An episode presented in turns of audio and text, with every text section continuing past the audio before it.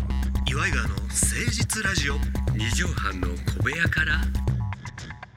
こんばんは岩井川の井川修司です千葉の土佐県岩井ジョニオですいやーちょっと喉がだいぶはい良くはなってきてまして、うんうんはいありがたい話でございますけども、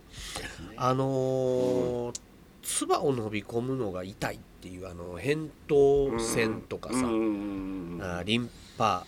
腺うんうんとか、うんその喉関係ってもうとにかくこう寝られへんのよ。痛いからあれねやっうんぱり冬に多いよねうんやっぱ乾でさ燥してるからかなあのもともと俺そんな寝つきがいい方じゃないのね、うんうんうんなんか考え事してもうたりとか、うんうんで唾を飲み込む時にこう痛みが走るから寝られへんなやったはずやのにうんえ俺寝てる間どのタイミングで唾飲んでんのとか考え始めてあーどっ確かかでにそれ飲んでるから俺は意識しちゃうとねそうやねうんうんんであれどんぐらい溜まったら俺は唾飲んでんのいつもとかさはいはいはえその前に俺ベロの位置今合ってるとかさいあのね喉と耳はねほとんど神経から来てるらしいのよあそうなのそうだから一回これ気になっちゃったらうん何にもないんだけど気になるらしいのよ気になんのよだからそれが私も一回あのまあ一番初めのチェンリさんとのあうのんレうんうんコーディングですか、あったね、ジえョニオさんが CD 出したそうそう時のね。シードもう今から5年ぐらい前ですけども、はいはいはいあの時にあったね、ジ私ョがニオさんの音が。タバコ吸ってたんですよ実は、うん当時なでるほどもねタバコ吸ってたんだけども喉がちょ調子悪くなって赤坂のあのイベントみたいな時も声が「オイルジョック」ってこう声が出なくなったうん、喉詰まってたね、そうなんかね。それでその後に病院とかいろいろ行ったら「あの実は何もなってないですよ」と。うん、うん。でそれで大きい病院に見てもらってもあの多分気のせいですとうん、で喉とかなんかって気のせいですっごいなるんだとえー、耳も耳鳴りとかも、だかうんうんらリスナーの方もいらっしゃるかもしれませんけどもあんまり気に病むなと。え一回でも気にでだから途中で何にも気になってない時はだ何にも気になってないわけよねあの意識してないというかあ知らない間に俺はそういえばあの2時間ぐらい何も気になってなかったなとかなるほど。あるんですよなるほど。はい、それでその時に私もそれでレコーディングしてレコーディングも調子悪かった、うん、うんでそのまんまでもやった、うんで終わった後にですねあの川岸専務って 当時いいだ浅井企画にいたはい浅井企画にいね、たお世話になってる方。川岸さんが私を抜擢したんですよあのその CD に、うんでブード歌謡だから、うんあのジョニオ一応いいんじゃねえかそなんうつっジてョニオいいんじゃねえなんかでも私の歌なんか歌声なんか聞いたことないのにただ見た目だけで、そうね。ああとあとあと飲みに行きたいからそうね。ええそれでレコーディングがあって「おジョニオ君じゃあ飲み行こうか」って言って飲み行って「あ全部ありがとうございました乾杯」ってビール一口飲んだら治ったんですよ。おほほほほほほんでよくよく考えたらですね、うん初めてのレコーディングだったんで「すごいストレス。ウォウェア・ザ・ワールド」とかのああいうあのクインシー・ジョーンズみたいなプロデューサーがいて「ちょっとちょちょっと違うな今の」とか言ってきてもう一回でちょうだい。ももう一う一回回ちょうだいみたいあな。僕僕ですかあなんでマイケルで答えんねん。今あんま出てなかったかなとかいなんうでマイケルで答えんのやり取りみたいなのとかあんのかなそうとか。ブルース・プリングスってうるさいな声 があれちょっとやかましいちょっとしゃがれてんボリねュんーム下げてあれあれが魅力やね。シンディ・ローパーの声大丈夫あれとかさいうのとか全部考えちゃったわけうんでレコーディングだから初めて会う人っていうかあのチェウニさんそうもね知らない人だか知ららなんか迷惑かけちゃいけないなとかっていうストレスでなんかおかしくなっちゃったのよなるほど、まあ、ジョニオさんは人一倍そういうこうシミュレーションみたいなの考そうえそてう考えてこうそう追いそうそう込まれていくたちやからね。その時はね特にそうだったうからんほんでなんか治ってそれでああなるほどそういうことなんだなと思ってだから喉とかも とか気にしすぎたらそれはそれなっちでゃう悪化の一途をたどるよと。そなるほどそれうちょっそうとらしい確かにこう、うラジオずっと喋ってたりしてこう意識してない時の方が声ちゃんとで出てる出てるでしょうん、それよりもなんか喉のケアをしようとしてるとだんだんだんだん悪くなってくるそうねらそれはあるかもしれんな。らしいよあれでもこのベロのうんこう寝ようとしてる時のベロの位置考え出したらもういやいや全もう寝れない然寝られへん寝ねれない寝れないそれはあれ俺いつもベロどこに収納してるとかさなそんうだかねベロの両端をこうんうんうんううん噛んでる時あんねんああえうわおこれはこれで落ち着くけど俺いつもこれ噛んでるとかさあれだからね私それに近いのが歯医者行った時にそれをもうあの舌をこうやってやった時にあのシェーってあードリルみたいなところにうんうんうん舌を当てようとしちゃうっていうかあ当てたらちょっと寄せちゃうそう感じねベロドリねルで穴開いちゃうんじゃないかみたいなんだけどそれがもうどうしてもいても立ってもいなくてなんか触っちゃうのよそ今うするとほんで向こうベかロらどこにあるそうっていうなんか看護師さんみたいな人にこう抑えられてね、うんうんうんベロよよだれすいてねそうそうあれでこうやって抑えられたからするんだけど、うんうんうんあの時も意識したらこうやってなんか動いちゃうっていうわかかるわかるわかるあれと同じだよね、うん、でドリルとかよだれ水とか、うんもうなんかちょっと口の中のまあなんかい異物感がなんかストレスやなと思ってさとにかくこのドリルはあかんからこっちのよだれ水の方にベロを寄せとこうと思って、うん寄せてたよだれ水やと思ってたのがあの歯科衛生士さんの指やったりして恥ずかしい、ねそう指ずっと指をペロペロペロペペロロ あれ恥ずかしいよねあれえ、ほこんのま人私のこと好きなんじゃないかなんてねそう眠り倒しとるわけやからねこっちはだだからそれをそういうことが申し訳ないあれはあ、あるらしいみたいですよだからリスナーの方々もいやあんまりこ気気に病むなほんまに病は気からうんそうそうでそう喉耳は特にやとそうなんだなるほどうん勉強になりましたはい始めていきましょう岩井川の誠実ラジオ二畳半の小部屋から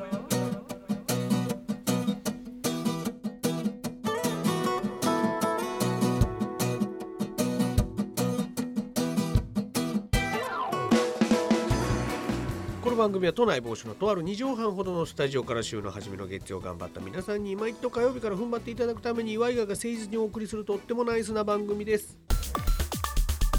岩井川の誠実ラジオ二畳半の小部屋から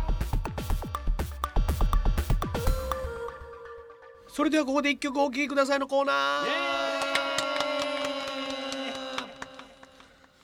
このコーナーがあのいうん随分好評でですね、うんやっぱ面白いと。あ本当、あうん、あこれはねまあこれをでも改めてなんかねえこうやるとなこるれとあなのんかこ面白いって言ってもらわないとほんま何のためにやってるのかわからないコーナーというかねうこれでもちなみにですけどもリスナーの方はもうこれ聞いてるってことで、うんうんうんメールは来てないんですかこの これまだ来てないのよまだ来てないんですか残念ながら多分これはこっちに委ねてくれてるのかもしれんけど全然、はいはいあの募集してますあ皆皆ささんんがぜひね架空のアーティス、トと架空のタイトル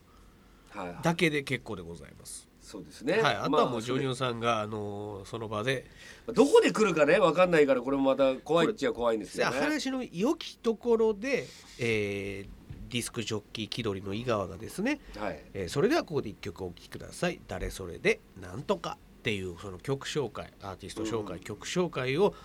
うまいタイミングで入れたいっていうコーナーです。でまた私としてもこれ無茶ぶりではあるけどももうあまりにもいいと言ったらあの CD 化にするそといううそうそうそう降りてきたってことやからもうねそ。れはそうでしょうねうん、もったいなもう基本的にいは才能ですからこれは。あのいつもなんかそういうアーティストの人たちが降りてくるとかはいはいはい。そういうのはあるんですよ私もしょっちゅうこう、ま、歩いてて街を歩いてたうり、んうんうん電車乗ったりとか、うんうんうんそういう時にはファって、ま、なんだったら仕事中にでもフレーズが。ファって降りてくるんですけどそれ曲それともなんかボケみたいな。いやいやもうあの曲、まあ、今曲に関して言いますけども、はいはいはいまあ、そのギャグとかもあるんですけど曲とかはしょっちゅう出てきますあのなんでかというと街を歩いてるじゃないですか、うんうん街とかこう電車に乗ったりとかするた時に、うんそれが自分の人生の BGM になってるんですよね。おーなるほこど。こっから見たのが自分の映像で映画みたいなもんで、はあはあはあはあそこにこういう風な感じで歌があへえいつも毎回入ってくるという演出みたいなのがそうですね入ってんねや。はい、だからへー今そのやつのストックみたいのがあの今まで相当あるんですけど一、曲も出て きませんだからこれに関して言うと残念なお知らせ。その時のやつはえ自然にバーって街の風景とか見ながら出てくるんですよ、はいはいはいはいはこれに関して言うと焦って出してますい。なるほど。はいうちのほら、はいえー仲間で言うと、はいお流れ星のはい中英さんなんていうのはもう、あのそういうトラックメーカーというかさ、うんうんうんリズムとか曲とか作るのがああそうですねすごい好きです得ね意やし、うんええキャッチーな感じで、一発ギャグとかにもねなってるし、うん漫才のネタであーまあ曲そうですね歌ったりとかしてますけども、ええあれとはまたジョニオさんはこう一線を画すという音か、音楽とネタは全く別物ですねネタはね朝にしかほとんど生まれないっていううん、なるほど、寝起きでバーってこう出てきますねああもそういううも大んです体か寝起きですねうーん、はなんかこう寝る前とかさトイレの中とか、まあそれは人にもよるんやろうけどあの考えて出てこないですねジョニオさんってそういうあんまりこうリズムボケみたいなんとかああはいあーそれこそ飯尾さうんうんんのギャグって実はあれリズムボケやったりするやんかああまあ確かにそうね3歩目1一歩2うん歩3歩目から眼鏡と別行動とかうんうんタンタタタンタンタンタタタンみたいなさうんうんうんうんこうなんかこう表紙があったりするんだよ実はああなるほどねそうでもじおージョニオさんのって全部変拍子そうですね、うんこうリズムに収まりきらないまあでもタップダンスで山火事消すぞとかね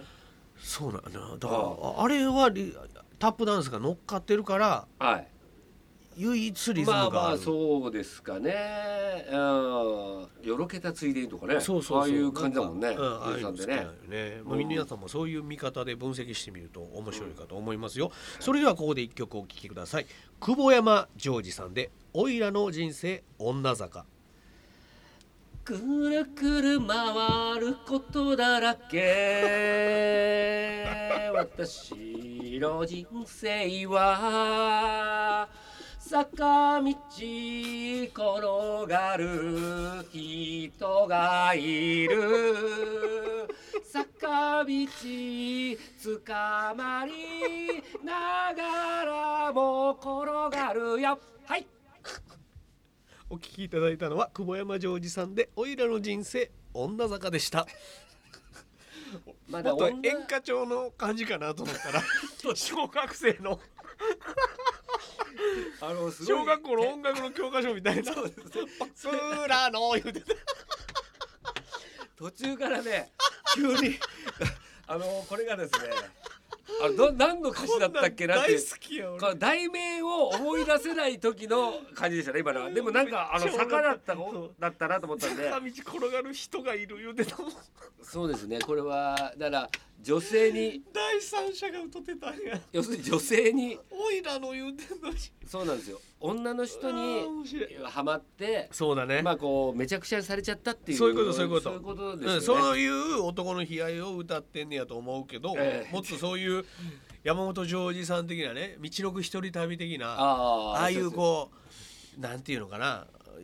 雪国一人佇む男のイメージかなと思ったら「ぼ僕らの」言うてただかかららこれそうですね。あの黒猫の単語のみたいな。ああいうあの高やなあのこ子供たちが歌ってると。ようなあ感あじですいいね、ええいいねこの合唱団合唱団が歌ってると思って俺これポッドキャストで自分で聞いて死ぬほど笑うと思うわこれだから本当に子供たちのやつで聞聞いてみたいですね合唱させ合て唱させてこれはえちょっと私も聞いてみたいです名曲出ましたあねの、なんとは見てみたいですね。あのでっかいホールでこの歌を歌ってる姿をね。これ前回やった何やったっけなスリッパスリッパなんとかでフローリングみたいなやつもめっちゃ良かっただなからそうですね。でもこれ多分もしか渋谷系やとかっつってじゃあ東さんちょっとですね。はいここになんかあのさ佐藤ディレクターが作ってくれたこう台本みたいなのがあって、はいはいはいこの今日がなんかあの月光仮面登場の日ってなのが目に入ったの。はいはいはいあそれなでるほど台本のね月光仮面みたいなちょっと歌になった可能性はあります。すいません。子子供が歌ってる供はあの月光仮面のののようにみたいなああいう 月光仮面はいうやつちょねちょちょっと持ってかれた可能性あります、僕らの言うてたおいらの人生女坂や言うてんのにそうですちねびっこがちょっとちびっこ高らがかに歌ってたねる合唱団でねやってもらいたいですね。このコーナーは俺だけかな喜んでんのわからへんけどいやリスナーの方にもちょっとねいろいろ、ね皆さんからもうねん架空のアーティストと何でもいいですからはい架空の曲名をいただければと思います、今日聞いていただいたのは久保山ジョージさんで「おいらの人生女坂」でしたありがとうございましたあー疲れたさあそれではジョニオンさん、はい本日の放送もこれもまとめの一句でございます2月ももう終わりでございますわなあそうです2ね月の締めの一句いただければと思いますお願いしますプリンスもうんマイケルぐらい背があったらどうだったんだろプリンスちっちゃいのようプリンスそうなんだですよなんか聞くところによると155えとかそのぐらいじゃないかっていう百150はだいでまた黒人の中の150代だあそうからうんかわあそうかうんあんなピッペンとかさピッペンああああいうロットマンとかいる中でマイケル同じだからね人種的にはそうやねシャキロニールとかそうからマイケルってあのまあスタマーイでケすけルど180ぐらいあったのかなそうね180ぐらいかな、うんうんうんでプリンスもダンスもうまいのよそうね楽器もできるし天才的な感じあるもんでねもあれがプリンスがやっぱ背が高かったらすごいでもスタイルよく思ってるあれかシークレットブーツみたいそうなそうの履空いいててるたなそりゃからなスタイルはいいいいしあれだけど、うんちっちゃいからさちっちゃであれがやっぱりコンプレックスからあんだけの才能になったと思うけどそうかあれが180ぐらいあったらさやっぱ違うよね違かったと思う、ね、だからナイナイの岡村さんだって180ぐらいあったら全然違うもんねそらそうやわそらそうやわ芸風がだって可愛いとは言われなかったやろうし、うんお猿さんみたいとかっていうのも違うやろうしお笑い芸人になってなかったかもてねだないかもしれへんね、からそう考えるとうん180とかでうん、例えばアンガールズさんとかはいはいはい185以上あるうもんんねあれやっぱすごいよね確かにあのああのあの185とか188とかあるのかな、それなのにあのいじられるっていうそうねうん大体大きい人ってこうちょっと威圧感をいいやつかそれが怖いっさていうね、あのくるっと平和解決でおなじみの佐久間一行君も実際会うとでかいっていう、ああそうだねさっくん確かにね可愛くそう画面で見たら可い愛いのにうん会うとでかと思うでかいあでもいつもなんかこう背中を丸めてる感じがするねそうでウドさんも俺同じ感じなのウドさんも確かにそうだでかいけどあだからあんま大きくの見えない人らが160ぐらいやったらまた違かったんかなとかさあそうだね、うん、逆もあるなとか思うけどねちっちゃかったらこの人人気もっと違う感じに出てたんかなとかだから身長で人生変わるよね変わると思ううんな、男も女もね、うん、就職先も変わるとかいうデータあるらしいからねあ、そううん、それではもう一回ここで聞いていただきましょう久保山ジョージさんで「おいらの人生女坂いつまでもそのまま で話にを背負ってちょうだい自転車こぎながら坂道登ったり」さあ、えー皆さんからのお便りもお待ちしております メールアドレスは岩井川アットマーク 1260.jp です坂道登るの誰だ誰だ誰だどんなんだっけどんなんでしたっけちょっとポッドキャストで確認しましょう、聞いていただいてありがとうございました、そしてごめんなさいまた来週お相手は岩井川の井川修司と岩井ジョニオでしたまたねママチェック誰だ全然思い出せないな 本当にいい加減だよね Fine.